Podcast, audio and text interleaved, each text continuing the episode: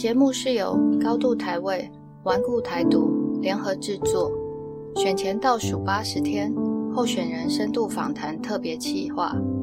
咱来听看卖好酸你的心来威，这回开杠咱的台湾帮。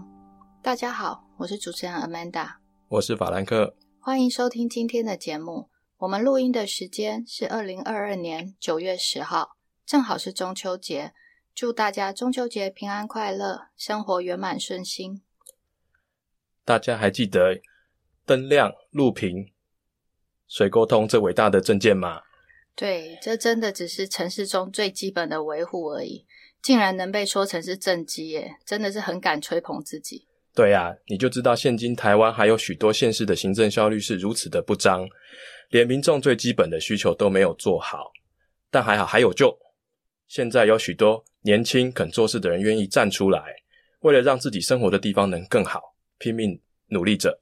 现在在这里，我们就有一位热血澎湃、斗志高昂的年轻新血，带着他在桃园市长郑文灿市政团队中累积起来的经验，来让竹北这个老旧空转的体系，将来能够活络起来。让我们欢迎今天的来宾欧阳婷。欧阳婷，你好，Hello，各位朋友，大家好。请你简短的自我介绍一下。Hello，各位朋友，我是欧阳婷。那这一次我会在新竹县的竹北市竞选我们的县议员哦。那在竹北这个地方，其实是非常多一个年轻有活力的城市，所以我希望在这边能够服务这些年轻的民众，让年轻的民众的声音有机会被说出来。好，那我们都知道你很年轻哈。那也知道你曾经参加过一些社会运动，那这边可不可以大概简述一下你当初为什么要决决定要投入这个政治这个世界，还有什么原因促使你要出来竞选，然后要服务大家？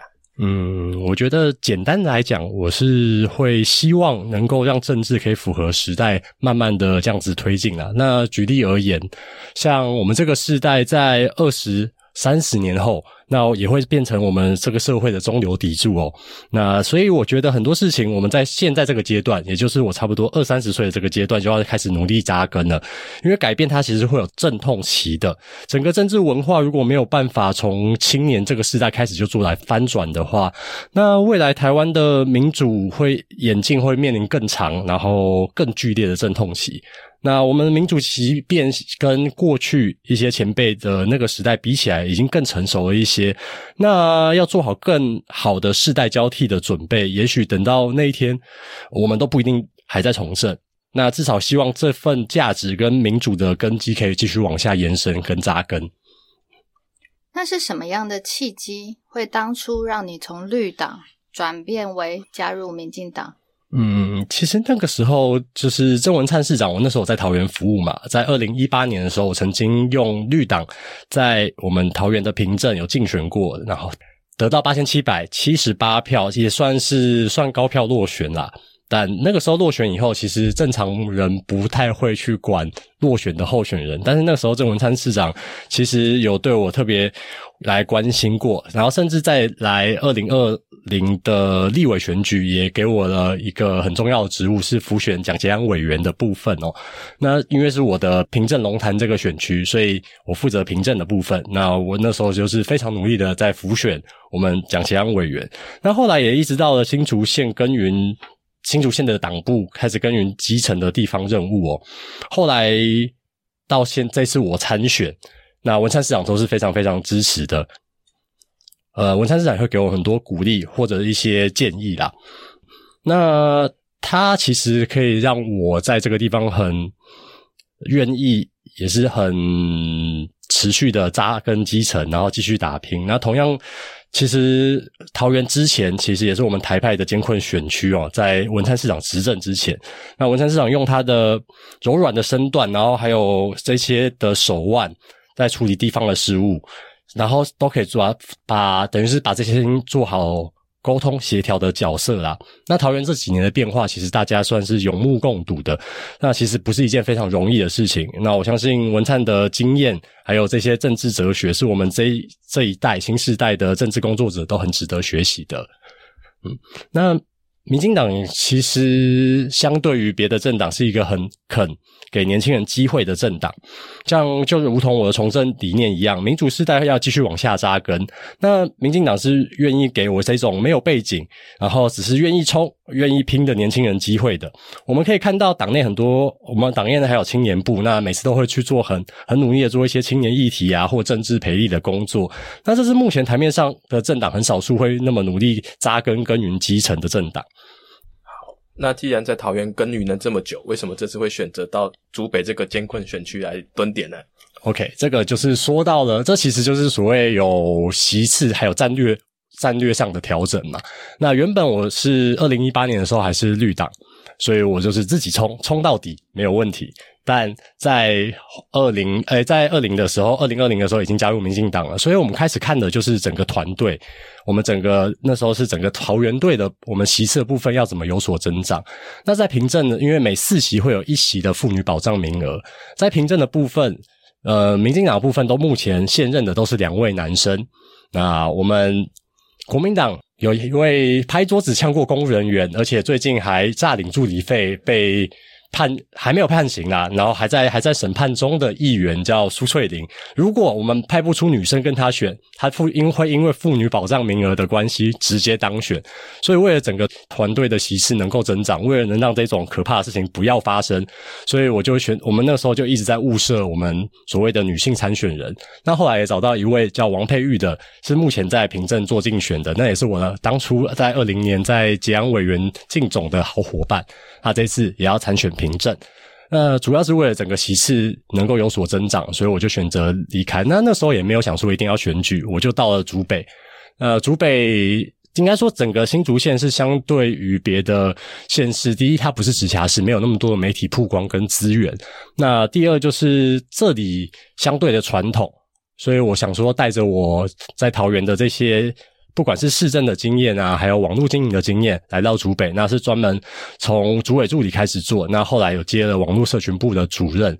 那是专门负责我们地方的社群。那地方社群也不像大家想的所谓的所谓的“一四五零”啊，在传什么做图什么的。其实我们就做了很多很多的地方社群。那像五千人的 LINE 社群，我大概就有四五个。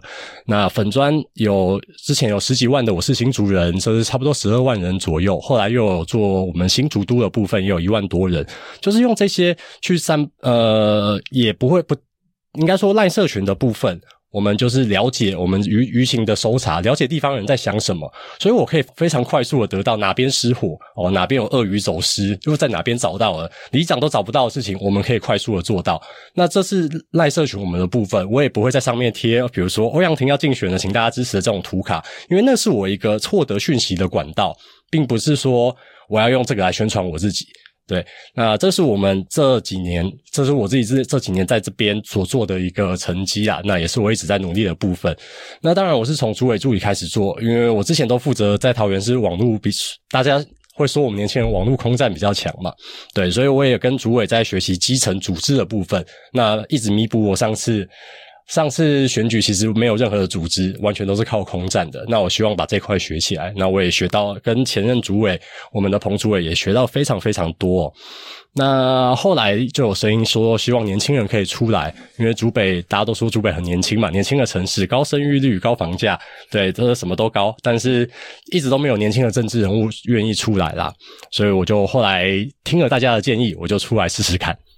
哦，真的，那边的确是真的需要换起来，不然连一个那么糟糕的国民党这样都能够上去，只是因为妇女保障名额，这个是绝对不行的。而且你现在在为大家做的，不管是我是新竹人，像这样直接得到地方上正确讯息，这个对大家来说真的是最重要的。就像你讲的一样，里长做不到的事情，但是你可以立刻帮他完成，这个对大家来说绝对是一件太正面的事情了。那竹北是个什么样的地方呢？就像这样，那你再介绍的细一点，然后请你稍微介绍一下你的选区好吗？好啊，没问题。我的选区就是新竹县的竹北市嘛。那竹北这个城市的特性就是年轻有活力。那竹北同时也是我们全台湾人均收入最高的乡镇市哦。那根据主计处的统计啊，去年统计全台湾平均收入最高的十个里，竹北就有四个。已经进了前十名了。居住在竹北的人多半是因为在竹科工作，那选择到来竹北定居，所以竹北不仅是年轻人的城市，更是很多竹科人选择的住宅区哦。而且近几年的人口啊，更更是以差不多每年有五千人的速度在增长中。这是一座新兴的城市，然后也在快速成长中的城市。那竹北的人口组成呢，大多是外县市移入的，而且啊，很多都是在电子业工作的族群，而且又有大型的电子厂啊、电子产业聚集在这个地方。那照理来说，地方财政应该是非常的充裕的，税收也是充足的。毕竟地方政府如果经费充足，应该可以多做很多事。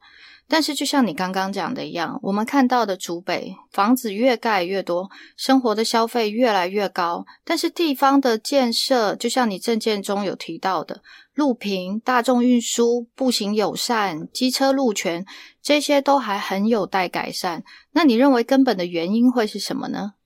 嗯，像我提的这几项证件哦，那例如说安心回家的路，就是全面监督路平，路平大家都会讲。但是大家都说我们要路要怎么平都不会说出一个所以然哦。那我的建议是，比如说有重车会经过的地方，你的石头是用四四分之三粒径的，还是就是比较大颗的这种石头，还是比较小颗的？比较小颗其实应该用在巷道，但是不是新竹县是想怎么铺就怎么铺，这其实应该可以有一套的规则建立起来的。那路平的部分，比如说你有可以看到很多人孔盖在路中间，那都会导致路铺不平，因为。铺路机是一台这样子过去的，它遇到人孔盖，它就只能停下来，在人孔盖的旁边铺上沥青，再用小台的，我们俗称叫蹦蹦跳了，这样稍微打一下。那当然它就是很容易脱落，很容易再裂掉，很容易再从裂掉的地方渗水进去，然后柏油被灌水以后，整片掉起来。所以路当然永远铺不平。那我这个是我在桃园的经验啦。那我之前在浩宇的办公室有专门在负责路平的部分，所以在路平的部分我们有很有经验。那今天出厂的料。就是你看到那些沥青混凝土应该是几度，我们都知道。那但是这些东西在新竹县仿佛是没有人在监督，想挖就挖哦。今天今天这边建商盖了下水管道，呃，今天建商需要重新牵电线挖一条，那挖了，他们也没有一个时辰说来做修补。那在桃园的部分会有所谓我们有管挖条例嘛？今天有重新铺过，他要铺重新铺路之前，就会先问大家说：“哎，今天自来水管你要不要换管？今天我们的中华电信或者是瓦斯管，你有没有需要换管的需求？都 OK 都没有，那我要铺下去，铺下去我们就净挖，净挖一年。”这一年是完全不可以动的，除非今天爆水管开始喷水了。对，那不是啊，现在在新竹县不是想挖就挖，所以好的马路铺好了，马上就烂掉了。所以我们的路现在的品质，大家说铺柏油路很多油水，其实也不是，我们的品质其实是被挖烂的。它并不是说我们的路品质多烂，现在我们马柏油路的品质撑个两三年、四五年都不是问题了。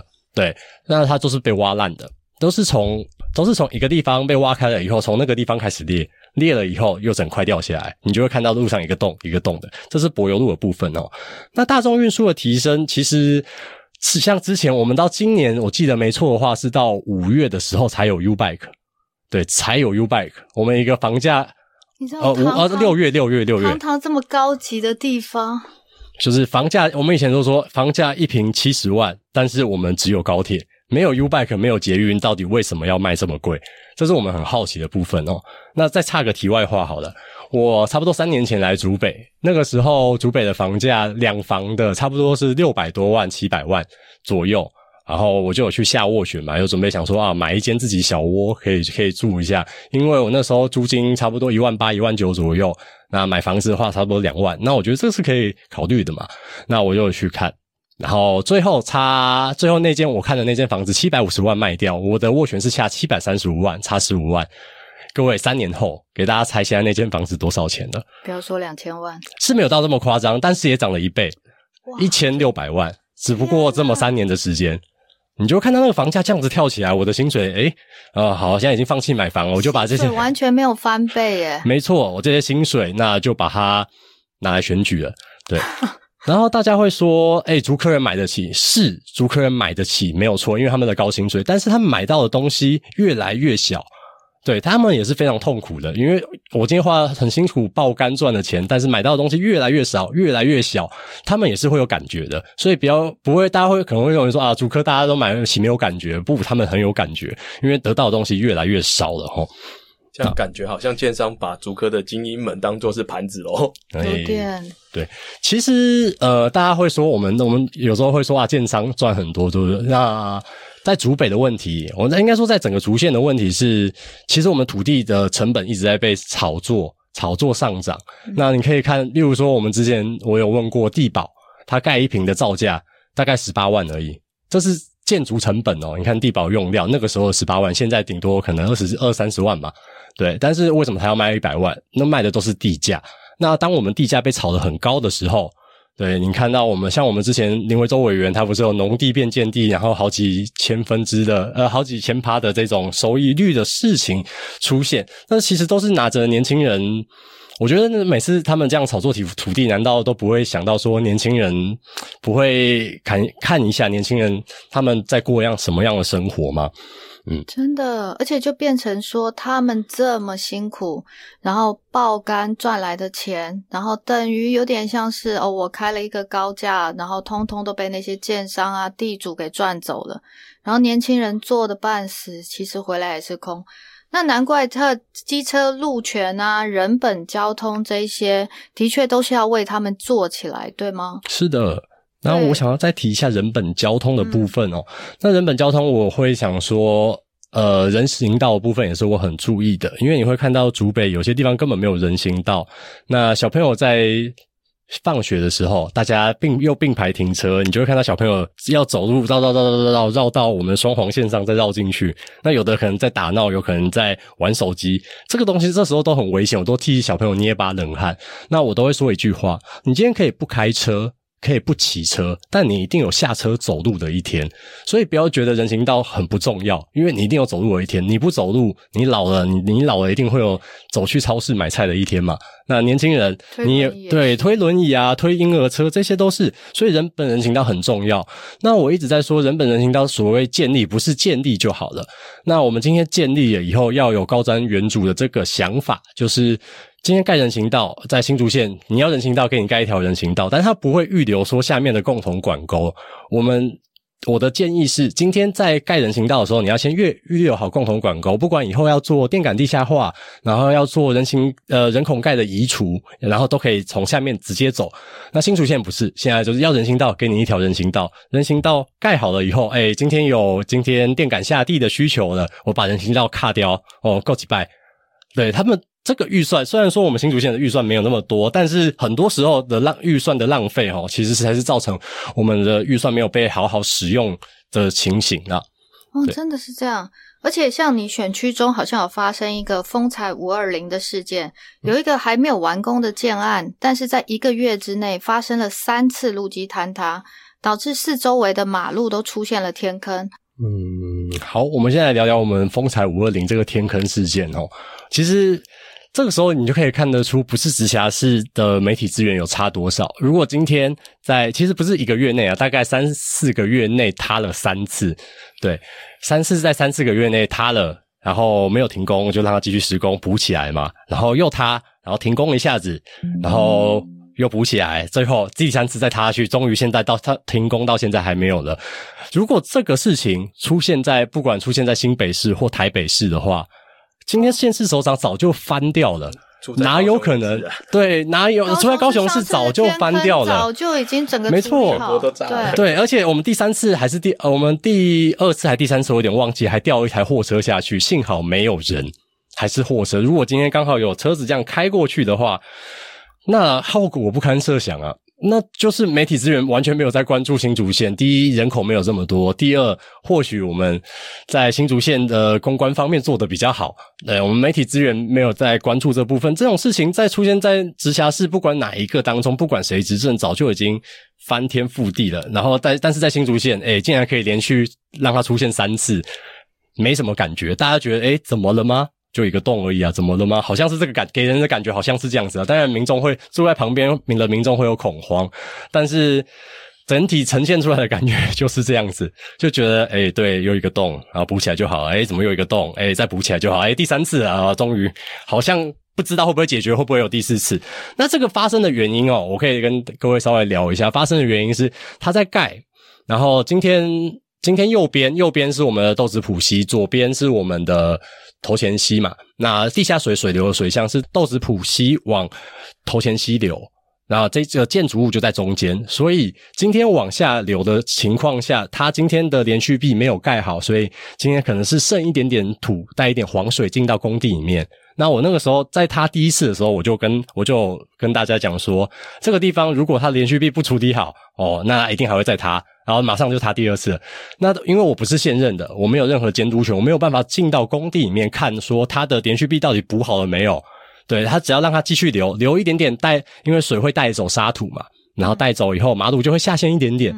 今天马路下面有自来水管，这就是没有做共同管沟的问题。你看埋在马路下面嘛，有自来水管下陷一点压断了，自来水大量涌出，所以这些水在大呃更大量的沙土进到我们的工地里面，所以就啪下去了。这是我们这几次天坑形成的原因啦。但它一直可能丰益建商这个关系可能非常的诶有利之类的，这个我们不得而知哦。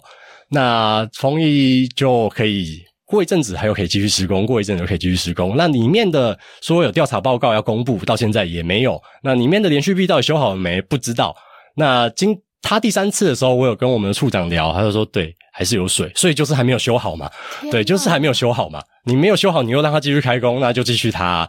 不要说台风啦影响四周围的建筑吗？呃，会，其实会的。你这个地基越掏越大，一定会再往外掏嘛。对，那不管是四周围建筑或者是长经那条路，其实我常走，深因为我常常走，就是因为我住在那个旁边而已。那其实行经的路线的人都很危险哦。还有胜利国中跟家丰国小刚开学，可是问题是整个学校施工的工期都大幅落后了，学生还被迫要在工地旁上课。影响出入安全，连施工的声音这些都一并打扰了上课的安宁。那像这样子，中央的预算都已经拨下来了，可是地方的执行效率这么低落，也没有办法特别，因为你现在毕竟还没有监督权嘛，你也还不能特别进去，也只能一直关注，对吗？对，是的，像胜利国中、家丰国小的这部分，这个讲起来有讲到我们那边很荒谬的一个事情，就是小我们的国小竟然会。没有办法在家里对面或家里附近就读，他要跨区就读。对，因为我们人就是多层，我们生育率就全台最高，人就是多成这样子。那今天没有，今天我们的县市首长没有想到这个事情，他就先一直盖房子，一直重新开，重新重新开住宅区啊。然后我们就这样一直用，一直用，然后人口一直爆炸的情况下，以后。就会看到我们的学区不够用，这所以我们后来有中央预算，有找了中央预算，我记得没有错的话，有到三分补助了三分之二哦，只有三分之一是我们新竹县政府的钱，补助了三分之二是我们中央下的钱，补助在我们的胜利国中还有嘉丰国小。那最近这样子，最近要开学了嘛，大家都知道要开学，但是今天旁边却还是工地，所以就只能先。做好这边的地方，先让小朋友进去读，但是就会呈现出，哎，右边在施工，左边是我们小学在上课的这个情况哦。那这个整个情况，像我们刚才没有你说没有很多学校，这个完全是没有做好都市规划、人流啊这些完全没有做做好。你可怎么可能让一个国小的小朋友，照理来说我们都提倡就近入学嘛？那你却要他家长接送，可能要到十十要十分钟才会到的地方，这完全不合理。所以今天。竹北大家看似高房价光鲜的背后，其实还有学区不足的问题，所以当然有中央的协助了。那胜利国中跟嘉丰国小才慢慢的有在盖起来。对，然后像我们就说竹县，嗯，我们这些证件啊，我刚才提的这些证件，很竹县其实没什么人要提这个，提到这些证件。那像在外县市，其实很多地方都已经朝这个方向在走了哦。那可以听到我大部分。比较年长的，或者是我们的前辈们，不不论他他们都会提说哦，我要盖什么东西，我要盖什么。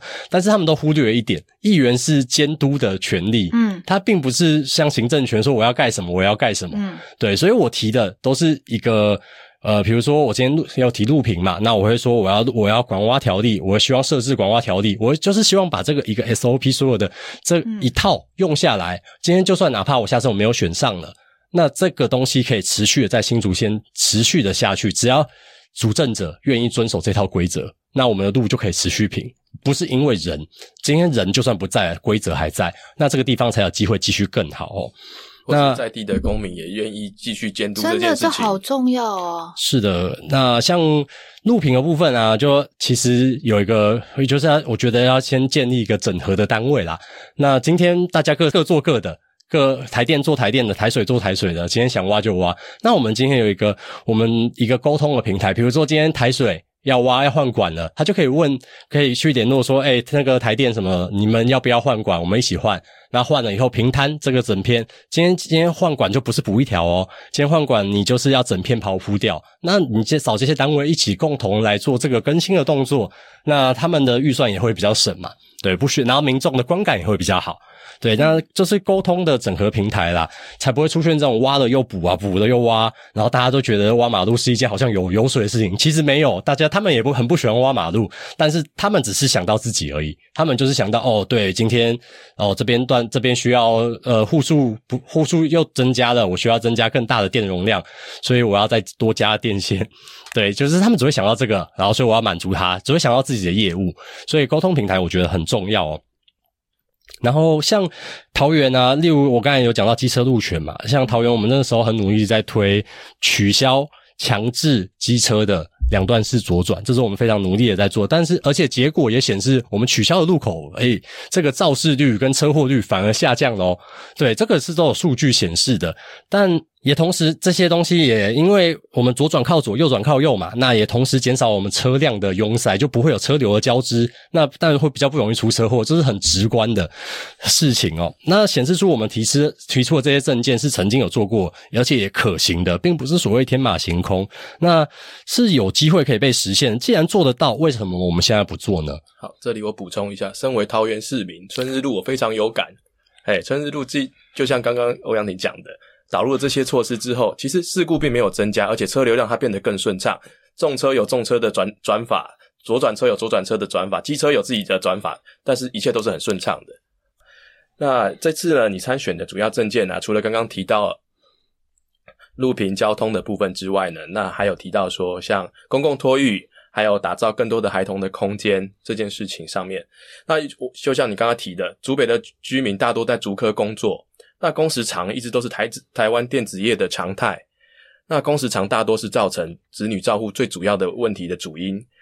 那你有提到说这样的公共托育政策来协助有子女的家庭，但是公托的学校体系大多无法满足现在较晚下班的电子业的从业人员。那私人机构的托育的收费又居高不下，这因为主主客收入高，我要求高也也是对的。哎，那对于这个家庭呢，其实一直都是一个沉重的负担。那对于这个样的现况呢，你的想法是什么？那你认为公部门还可以再做些什么？OK，那我觉得，嗯，像公托的这个部分哦，那要做，我觉得可以再推一个叫做超时补助，因为其实大家上下班的时间，公托可能给的时间不是到这么晚。那今天超时补助的部分可以补足这一块，超时补助可以让。呃，可以让这些爸爸妈妈们，然后再去有找一个，比如说临时的保姆，或者是我们的公托机构，这因为这个超时补助，可以再另外再请一个人延长补足这段时间。那我那时候还有提一个叫做喘息式服务，对，大家都说公托，大家每个人提都有提到公托，但是喘息式服务大家不会提到，就是你今天放假了。很辛苦放假，但是小孩在家里，你没有办法做一个诶休息。比如说小朋友还很小，还是婴儿的时候，那这个时候呢，就可以有这个喘息式服务。比如说把小朋友放到一个地方，让他可以跟他一起，呃，可以让里面的老师跟他一起玩，玩了一两个小时。那这一个两个小时，然后我们爸妈可以去做，可以做自己的事情，可以逛街，可以享受一下两人的生活哦。那对大家的生活品质其实是有帮助的。那像刚才那个延时延时的这个补助，我觉得这个是应该要。可以去做的部分，因为我们的生育率非常高嘛，那这个时间会造成造成我们如果如果照原本公托的时间，那会造成大家上班上下班的时候全部都挤在那边嘛，又要挤要赶这个时间回来接小朋友。那也透过延时补助，那今天可以不要影响到他上班的时间，那小朋友也有可以有人照顾哦，这个是蛮重要的。那我觉得像。性平教育的部分，那前几年像我们竹北也有出现所谓彩虹妈妈进到校园啊这一部分的事情。那我觉得性平教育非常非常重要的一个原因，就是我们可以让小孩知道，就是有不同的样貌、不同的生、不同的选择这个存在。那今天不管你今天做什么选择。我们没有办法去帮小朋友选择嘛？那像我就觉得全面推动性平教育非常非常重要，因为像我们珠北有前几年就出现所谓的彩虹妈妈嘛，那这个彩虹不不是所谓的挺同志的那个彩虹，是用彩虹包装的我们神的教义这些事情进到我们的呃，就有所谓的守贞教育啊，进到我们学校，然后进行守贞教育的这些事情，我就觉得。这些东西，呃，它非常非常的，会让这些小朋友感到恐惧啊。那这些小朋友如果接受了这个这样子的教育，长大了以后，他们会对这个东西感到对自己自我感到怀疑。那或许，我觉得今天性平教育重要的是，我们没有办法帮小朋友选择，但是我们可以创造一个让小朋友不管你怎么选择，你要怎么爱，你要怎么样去走。怎么样选择？最后选择跟什么东西、什么人在一起？我们做的选择，我们都可以非常被友善的对待。这是我们很努力在做的部分。这是性平教育很重要的部分，并不是说我们今天要把每一个人都说教成嗯特定的性取向。我们没有要这样子做。我们希望各任何的性取向、任何的选择都可以被尊重，被这个社会温柔的接住哦。那还有我刚才讲到学区，也就是确保我们学区的名额它可以足够，还要啊，你像现在我们中央补助了国小、诶国中，然后其实我们现在是十二年国教哦，大家都没有看到这些小朋友会长大哦。所谓的高中高职，我们可以多元化的教育，这个东西在新竹其实是可以做的。那学童就近入学，就像我刚才讲的，大家都要跑这么远，所以我们希望我们的学区被满足了以后，大家可以就近入学。还有增加我们的公托跟妇幼馆，那妇幼馆就是我刚才说的这个可以跟小朋友一起同乐的地方，而且是有特色的。像在我记得很印象很深的桃园，就一区一个妇幼馆。那那时候的桃园哦，全部都是木质的妇幼馆，就是所有的里面的材质玩具全部都是木质，溜滑梯也是木质的。那一区一个特色，我觉得这个让那他就可以去每一区玩，那小朋友会的五感刺激都非常非常的有帮助了。好，那刚刚有讲到小呃儿童托育的部分，还有对于那个育儿友善环境的推动。那我们也知道说你也是支持十八岁公民权的。那现在总是有有人说啊，你们年轻人懂什么？还不是都很容易被操弄、被煽动？啊，面对这样的环境啊，年轻的你，你要怎么证明你自己？然后再来就是呃，还有你要也请你鼓励一下。比你更年轻的年轻人，就是这些即将要满十八岁的朋友，怎样去面对他即将要拥有公民权这件事情？嗯，好的。那十八岁其实是我们台湾所谓的一个呃成年的年龄哦，你可以考驾照，你可以诶也早就可以结婚了，对，也可以订婚结婚了。然后男生也要对国家尽到我们所谓应尽的义务的兵役的部分哦。但是我们投票权却在二十岁。就是你可以要为这个国家开始付出了，但是你无法去用选票来决定自己的未来。我觉得这是一个非常非常不不合时宜的规定了。那全世界这么多民主国家，其实也只是连台湾也只剩第十个，我们是第十个是在二十岁才能投票的，所以我们是已经非常非常的后面了。所以这个事情，呃，我觉得台湾在民主的这个时代前进的过程当中。那台湾很多事情走的比较前面，但是在在这件事情投票权这件事情上面，其实比较落后了一点点。那很难得这件事情其实是有一点蓝绿都有的都有都有共识的，都觉得这个 OK 应该要下修。但是我现在很努力的在做接讲，那上跟之前四大公投一样，我都是用接讲的方式。我很努力在做接讲，为什么要这样做？因为很多是人根本不知道有这个十八岁公民权这个议题，所以必须要让更多人知道。对，那现在我很努力的跑选战，但是我也花了一些力气在做我们十八岁公民权的倡议。第一个，你要先让大家知道有这个议题，然后才会去投的时候才会知道要怎么投。对，这个不是为了政党，那也不是为了你个人任何的立场，这是为了我们下一代去做投票。对，这个这个这次公民数学完全是为了我们下一代。对，那让他们有决定自己未来的这个选择权是在自己手上的。那我也很鼓励说，年轻人可以多了解，呃，多了解、多参与我们的社会变、社会运动啊，或者是我们一些社会上的这些议题。那其实多了解以后，你要深入去了解，而不是说今天只看特定的媒体。今天不管蓝的媒体、绿的媒媒体，或者是大家说我们现在年轻人是抖音世代，当然我可能不太会用抖音，但是现在年轻人可能用的很。很很很上手哦。那抖音时代，因为都没有关系。我觉得各种不同的平台，那让人去接触，你要各种都去了解，不要只执着于在一个新闻台、一个媒体上面。我觉得这样会对你自己的眼界会有很有帮助啊。不管是说现在的小朋友，或只要愿意去多多听、多看啊，去多想想。呃，你站在他的立场想，或者是站在另外一个立场想，你会怎么做？那这对你成为一个未来公民的准备是非常非常重要的。我觉得大家小朋友们可以，也不能说小朋友，我觉得十八岁已经是成年人了，这些青青少年们都可以做非常好的准备啊！只要关愿意关心台湾的下一步，那台湾更有机会向前走。嗯，尤其是你的选区是竹北这么高生育率的地方，那他们其实要不了几年，十年之内吧。就会慢慢陆陆续续出现在大家的面前。他成年了，然后能不能做这个决定？我们的确是要现在开始为他们做积极的准备。那你希望能够为你的选区带来什么样的改变呢？那你当选之后又打算怎么样来达成这些改变呢？好，首先是政治文化的部分哦，我会觉得公开透明是新竹的县议会很需要的，因为现在他的直播就是直播以后并没有直呃并没有网络上直播啊，就是录影以后再播出嘛。那我要我想要会争取是议事的直播跟录影的公开哦，那将议会内的所谓休息室哦。这个是呃，他们有一人一个议员一个小房间，所谓休息室，其实可以让像台台北市一样，我们的议会的休息室就是我们所谓研究室嘛。那大家就不需要，大家可以在那边其实可以好好的做使用研究我们的法案，而不是说在那个休息室大家放一张床，然后不知道在那边干嘛，平常也没什么在使用，使用率极为低下，放在那边长蚊子。对，那其实可以增进大家，比如说愿意做法案的议员们。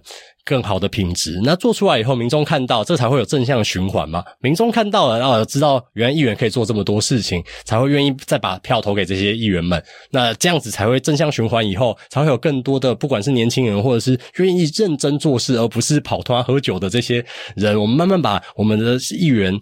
汰换掉，这是从地方政治开始做哈。那从过去的经验，其实可以看出，那我们新竹县政府的公务单位，它其实没有很跟上我们这一世新的世代，还有符合竹北的环境这么巨大的变化哦。那我们竹北从竹北乡原本差不多七八万人，涨到现在已经二十快二近二十一万的人口了，所以这样子的巨幅变化。那从这些呃，但是从这几年的局势来看，那即便这次选举结果出炉之后的议员席次版图出现了一点点变化，那新主线还蓝营啦，蓝营的部分其实还是一个执政朝朝大也小的这个状态哦。那我觉得我会善用，比如说我刚才前面有提到所谓新媒体的力量，像是社群啊，那用这些或者是我自己自己自带的这些流量，那去进行新价值的倡议，那让更多民众可以知道我们在我们的县政府到底在做什么，或者是什么事情做的完全完全不合理的事情，应该让大家知道要改变什么。那我们又希望他们要怎么改？而不是，呃，我觉得今天所谓的新政治，并不是说今天去把人家的底掀了以后，你不说出方法，对，掀完了以后，你要说出你觉得应该要怎么做，不是掀完了以后就继续放在那边，然后今天利用完受害者啊，炒了媒体曝光以后，就把它摆在那边，那他们没有得到帮助啊，对，所以今天除了拿到自己的所谓的声量以外，嗯。你没有让这个社会，这个这个社会更进一步的前进，或者是受受害者没有得到一定的帮助，我觉得这个是非常非常我不能接受的啦。对我觉得事情要把它处理好，对这个是我觉得的的部分。他们给人的感觉就只是踩着别人的尸体，然后得到自己的声量，把自己抬到一个更高的位置，然后再也不管他们了。这一点是真的很重要，真的需要你这种新时代的人来改变。那。接下来我想问的是，哈，那你期望台湾的未来会是什么样子的？台湾？嗯，我会希望台湾未来的政治环境哦，能有更多的优秀的人才来进入这个政治领域。政治之所以会让大家感到灰心，例如说我爸妈会说：“哎，政治很黑暗，不要去碰。”但是我都会跟他们讲说：“你不去碰，它就永远这么黑暗。”对，是很多嗯。不适合的人，他卡在这个位置上，然后让让这个世代无法交替，让公家单位的服务品质也没有办法受到监督。这是台湾目前至少在地方政治啊，然后尤其是这个竹县的部分。那竹县为什么大家我们会说竹县艰困？因为竹县这么多席次，但是民进党只有三席，其中一席还是因为我们国民党议员被判刑补上的。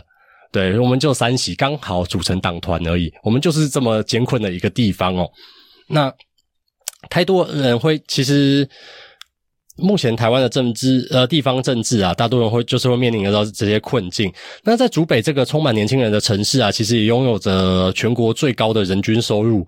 然后，可是他没有得到相对应应该有的公共服务品质哦，坑坑巴巴的路啊，凹凸不平的人行道啊，拥塞的交通，生了小孩没有办法用公托这种相为消较低负担的方式养育，小朋友长大了，学区又爆满，又要跨区就学，假日遛小孩的地方又没有什么地方可以去，这就是政治能量。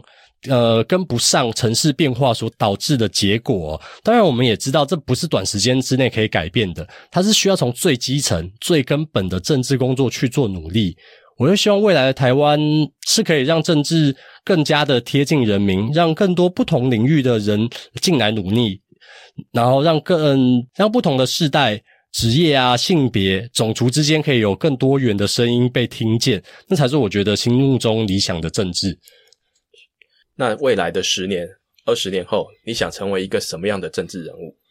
嗯，我觉得平时然后听得懂人话，可以理解民众需求是什么，这是我的一个目标的。那当然听起来是理所当然，怎么会有人听不懂人话？但是放到现在，很多台面上的政治人物其实真的做不到，不然你不会看到常常很多忘记自己是谁，整天问人家你知道我是谁吗？你知道我是谁的人？这政政治人物用政治人物们，然后在。我们新闻版面上出现，那你也我们也不会看到我们那么多的公共设施的设计这么不人性化，因为就是很不理解民众要的是什么。那例如说，我现在要竞选是议员的部分哦，职责是要监督我们行政权、行政的行政权嘛。那做好行政单位跟民，还有做好行政单位跟民众间的沟通桥梁，而不是帮不合理的预算来设预算设施来保驾护航啊。或擦脂抹粉啊，我觉得这个是议员呃竞选这个位置非常非常重要的事情，就是监督。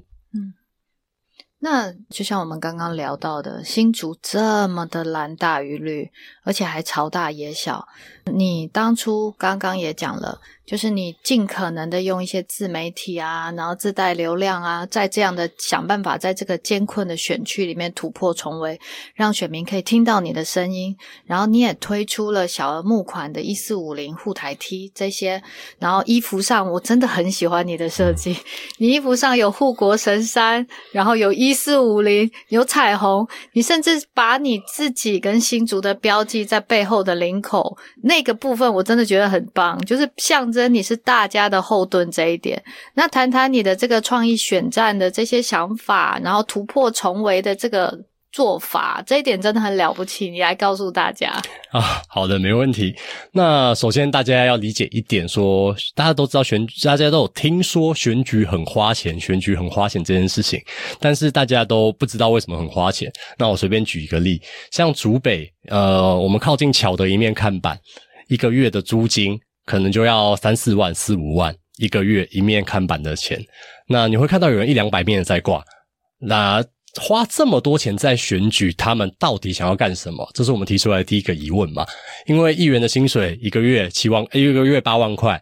那今天四年下来，诶，怎么算好像都不是这个价钱哦。那他们到底想要干什么？这是我提出来的第一个疑问。所以今天选举很花钱的状况之下，我要怎么突破？我我自己是一个家里不是做政治的。呃，不是所谓的政治世家，所以我没有很强硬的所谓的强硬的八股在后面帮我支撑哦，所以我就想说用，我就用年轻人的创意、年轻人的设计，例如说，我今天刚才有提到所谓一四五零 T 嘛，那一四五零 T，我就是把大家呃，印象中候选人出的周边小物可能就是印了候选人 Q 版的大头啊，写大大的欧阳亭啊。但是这个东西你换到实际面来说，你这个东西你是平常不会敢穿出去的。那我今天希望说，今天做出来的东西是年轻人愿意买，而不是只是因为支持你而买，而是他是真的喜欢这个东西。那我就是在我的胸口啊有放上一四五零。那这其实有故事哈。那个时候我接了社群部的主任。然后接了以后，常常我在地方跑行程嘛，他们就说啊，你就是一四五零的头头啊什么的，就会被开玩开这个玩笑啊，对对对。然后这个部分，然后我就说不是不是，然后。我就会这样澄清。那常常网络上很多被骂说，只要是帮我们民党说话，就会说是一四五零嘛。那其实他们都不是，他们也没有领钱，甚至还要抖内这些民进党的政治人物们。对，我说负一四五零，不然就是野生的一四五零。真的，对，没有错。那负的，对，没有错。那像彩虹的部彩虹的部分呢，就是其实我一路以来，那婚姻平权的之前都有在参加，呃，例如说婚姻平权小蜜蜂啊这一部分的。那在新竹，我们也有去遇到彩虹妈妈的事情的时候，我们有去做维护家长的权益啦，那维护小朋友的权益这件事情，所以我把彩虹绣在我的右手边，这是一个小小的，那都是用刺绣的部分，所以它的质感其实还不错。嗯，如果喜欢的话，我们可以考虑一下，大家可以考虑一下。那后面的福马呢？其实。呃，我希望把我自己缩到最小，然后刚好放在后面的部分。那其实要象征说，我一直可以当大家坚实的后盾了。那这次应该说，我这样子整个下来，我前面的这些看板，哦，我我岔题一下，谈到看板，刚才说看板嘛，然后我现在目前的看板大概是十几面左右，这十几面有一半都是人家捐的，虽然或许位置不是很好，但。他就是人家的心意，那我就都挂起来。然后可是会有，我最近常常会遇到别的政治人物说欧阳婷你看板很多，然后我就想说很多吗？我后来发现一个原因了，因为我每一面看板都用不同的风格，它每一面都长不一样。你可以看到我杂志风的看板，虽然有人说看起来像卖酒的，因为下面那个标语看起来非常像卖酒的。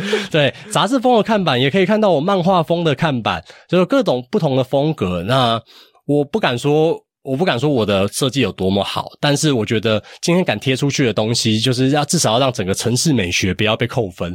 可以，我尽量的融合在当地的地景。对这个东西，我觉得美的东西大家可能不一定看得出来，但是丑的东西大家一定看得出来。华国美学。对，当你在路上走，看到星系名体的看板，或者是一张看板有四五种颜色、三四种字体的这种看板，你自己都感觉到不舒服了。对，那个是。整个选举，我觉得城市美学的部分也是一个非常重要的部分哦。那大家以前的选举文化可能会习惯插旗呀，或者是乱绑这些奇怪的东西在电线杆上，那就是。没有必要把每次的选举都搞，把城市都搞得压力很大嘛？对，然后有可能骑一骑，突然有个看板，诶，那个 PV 板飞起来打到头啊，这种事情都有发生过。对，那我觉得美学的部分是我在选举的时候都会很注重的，就是今天敢推出去的东西，不管是募款小物，或者是看板，或者是文宣品，或甚至是感谢卡，每一个我都非常用心的设计。那像感谢卡的部分啊，哇，对，虽然只是一张感谢卡，那我还是做了打。量的部分，就把我支持的议题放在上面。那可以看到这一面其实是一个呃，感谢卡的其中一面，其实是用我之前我自己很喜欢的福音战士的这个卡通的这个形象下去做的，刚好把大家我支持的议题都放在上面。对，哪怕只是一个小小的感谢卡，我都会非常用心的在做。那我觉得今天年轻人的设计力，所谓的设计力就是这样子的展现，那展现给大家啊，会不会得到竹北市民的认同？这个我觉得在七十多天后就会。知道了，那我尽量就是用我自己的特色来打这场选战。那选战非常花钱，我的目前的钱都是一件一件衣服这样卖来的。对，目前三百件卖完了，我记得还有八十件左右，预购的部分十月会到的，还有八十件左右。那都是这样慢慢募来的，或者是我在路口短讲的时候，大家一百五百这样子慢慢募来的。呃。讲坦白的，真的蛮辛苦的。但是我觉得这样子好好处是什么？这样子的好处是我今天不是跟大财团拿钱啊，我今天所有的资源都是这样一百一百五百五百一千一千这样募来的。我今天。没有跟大财团拿钱，我就不用看他们的脸色。我今天可以做我自己想做的事情。今天不会有沥青厂商来捐我钱啊！今天不会有 诶那个有挖出天坑的建商来捐我钱啊！那捐了我也会觉得不要收这种钱比较好啊。这种钱收了，对我以后做事会绑手绑脚的嘛。那这个也是我觉得。一个没有背景、没有资源的年轻人可以突破、可以做的部分。那我像我这次的口号叫做“勇敢突破”嘛，对，大家会说，因为因为我这样子出来，光我在四大公投的时候这样站出来啊，支持铁律的人就会说，啊，你真的很勇敢。那新主线需要突破，所以我站出来了。那也很努力的在跑每一个行程，到现在呢，从一开始我一个人，到现在选前七十几天了，大家可以看到我的。也只有一个助理而已，整个团队也只有另外一个人而已，所以是一个两人团队。你看到的所有看板、所有的这些文宣品，都是这两个人，还有一个接案的设计师，三个人一起弄出来的。所以我们。炸了非常多自己的能量啊！那你看到你们像甚至有购买我们今天我们一四五零护台梯的这个朋友们，你的每一个你真的要去验的话，你的每一个包装上面都有欧阳婷的指纹，因为都是我亲自塞进去、亲自贴起来的、亲自报去邮局寄的。我们的人就是这么少。我们会用我们今天休息的时间，比如说中午大家在休息，跑完场在休息，会可能休息一两个小时嘛，我们就拿这个时间去做。对，所以就是整天都是很忙的。有时候会有人说你为什么不回私讯？不是我们不回，我们真的没有空回啊。我们有时候回了，或者是突然不见，我们真的不是故意的。那留言的部分，我们尽量都是回。大家看我发文，可能都是晚上七八点，那都是中间形成的空档，可能用个半小时整理一下图片，然后赶快发一发，赶快今天做了什么事情跟大家报告一下。所以，我呃，我都会。我原本像从二月宣布参选到现在嘛，那二月的时候到现在，我就会一个礼拜，呃，我的行程大概是这样子啊，呃，Facebook、脸书的行程大概是每个礼拜会讲一个议题。那我可能是证件，那可能是时事，会讲一个议题。那这样子慢慢的跟大家互动的结果，大家都知道我大概是什么什么样的一个形状的候选人呐？对，支支持机车路权，支持婚姻平权。那我们也支持像我们所谓的社宅啊这个部分。哦，社宅的部分我想要讲一下。像关于社宅的部分，我就觉得，比如说新竹这么多的人口，它也不是全部都是所谓的。呃，科技新贵，那还有很多基层的服务民众的这些朋友们，他们你要他们住在哪里呢？如果面对高额的租金、高额的房价的时候，他们没有一个可以舒适居居住的地方。那如果是刚到我们竹北的人朋友们，那他应该先，所以我想要推这个只租。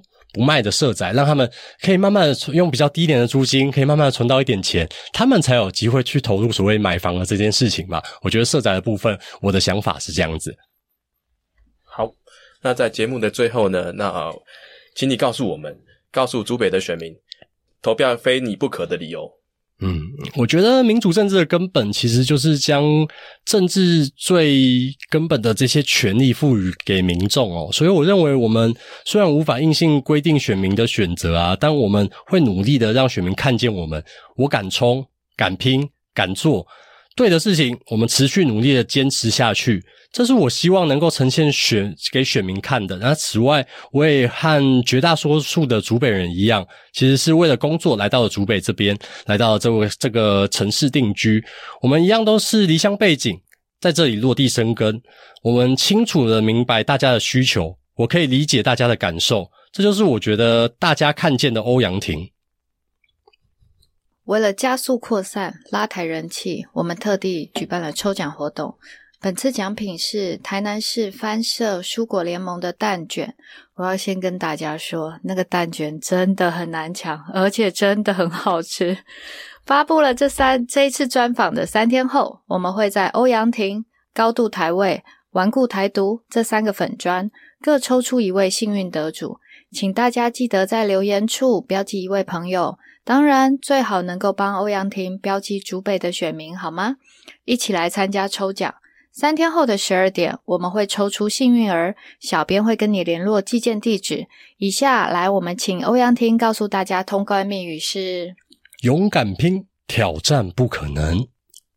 好的，那请大家在踊跃留言标记朋友喽，谢谢大家。我们希望欧阳婷绝对要选上。我们一定要翻转主北，不要让再让那样的政治继续持续下去，真的不要。听到这段 podcast 的朋友们，请尽量帮欧阳婷扩散。我们台湾各地还有更多像这样子肯拼、肯冲、肯做事的年轻人，我们就是要靠这股力量，让我们的台湾越来越好。那今天非常谢谢欧阳婷，好，谢谢谢谢谢选情顺利希望我们下一次访就是你选上的时候。好的，没问题，我继续努力跑，谢谢好谢谢。谢谢。